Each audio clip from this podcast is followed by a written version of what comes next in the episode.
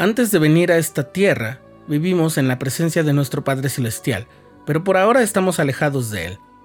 Su amado Hijo vino al mundo, anduvo haciendo bienes, luego murió y resucitó y ascendió al lado de su Padre.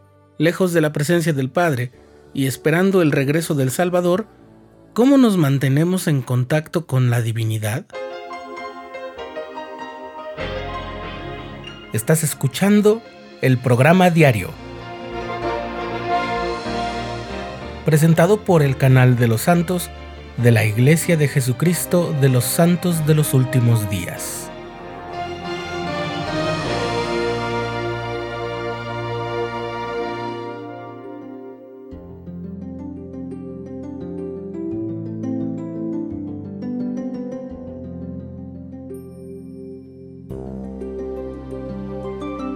Nuestro Padre Celestial, su Hijo Jesucristo y el Espíritu Santo son tres personajes individuales y separados que integran un gran consejo presidente al que llamamos la Trinidad. Ellos están unidos en propósito. Nuestro Padre Celestial es nuestro Padre y el autor del gran plan de felicidad. Jesucristo es nuestro Salvador. Ambos poseen cuerpos glorificados de carne y hueso. Y el Espíritu Santo, el tercer miembro de la Trinidad, es un personaje de espíritu, sin carne ni huesos, por lo que su influencia puede estar presente en todo lugar al mismo tiempo. Su misión es dar testimonio del Padre y del Hijo y de toda la verdad.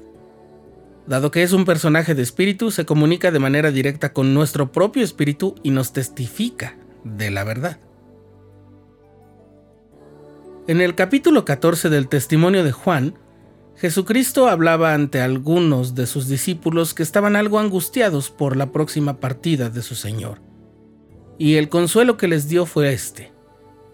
Mas el consolador, el Espíritu Santo, a quien el Padre enviará en mi nombre, Él os enseñará todas las cosas y os recordará todo lo que os he dicho. Ese es el Espíritu Santo, que no es lo mismo que decir el don del Espíritu Santo este último, el don del Espíritu Santo, es un privilegio que se concede a toda persona que ha puesto su fe en Jesucristo, que ha sido bautizada y confirmada miembro de la Iglesia, con el fin de que reciba guía e inspiración del Espíritu Santo. En el capítulo 10 del libro de los Hechos de los Apóstoles, leemos que el soldado romano Cornelio recibió la inspiración del Espíritu Santo que le hizo saber que el Evangelio de Jesucristo era verdad, pero no recibió el don del Espíritu Santo sino hasta después de ser bautizado. En su carácter de emisario y testigo de la verdad, el Espíritu Santo nos habla con una voz apacible, suave, como un susurro, y es por eso tan importante mantenernos en paz lo más que podamos para escucharlo. A veces el ruido del mundo no nos lo permite, pero a veces son nuestros propios ruidos interiores los que nos impiden oírlo. Y también puede pasar al revés, aunque estemos en una avenida llena de autos con sus ruidosos motores y las cornetas o claxons si nuestro espíritu se encuentra en paz, podemos percibir ese susurro apacible. Como el Espíritu Santo nos da testimonio de toda verdad, puede, por ejemplo, testificarnos que somos hijos e hijas de Dios, y así recordarnos nuestro linaje divino. Él es la fuente del testimonio y de la revelación personal, nos brinda guía y nos protege del peligro físico y espiritual, en su carácter de consolador, como lo llamó el Salvador, el Espíritu Santo tiene el poder de calmar nuestros temores y llenarnos de esperanza. Por medio de su poder podemos ser purificados y también santificados al arrepentirnos, recibir las ordenanzas salvadoras y guardar nuestros convenios.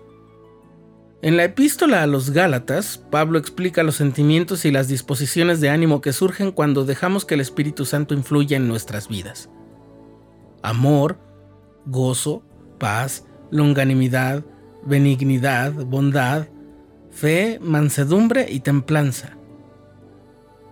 Como dijimos, el Espíritu Santo es la fuente de nuestro testimonio personal. Nos testificará que Jesucristo es nuestro Salvador y Redentor. Él nos revelará que nuestro Padre Celestial es el Padre de nuestros espíritus y nos ayudará a comprender en nuestro corazón que podemos llegar a obtener la vida eterna. Por eso el profeta Moroni lo pone como nuestro acceso a la verdad cuando dice, y por el poder del Espíritu Santo podréis conocer la verdad de todas las cosas.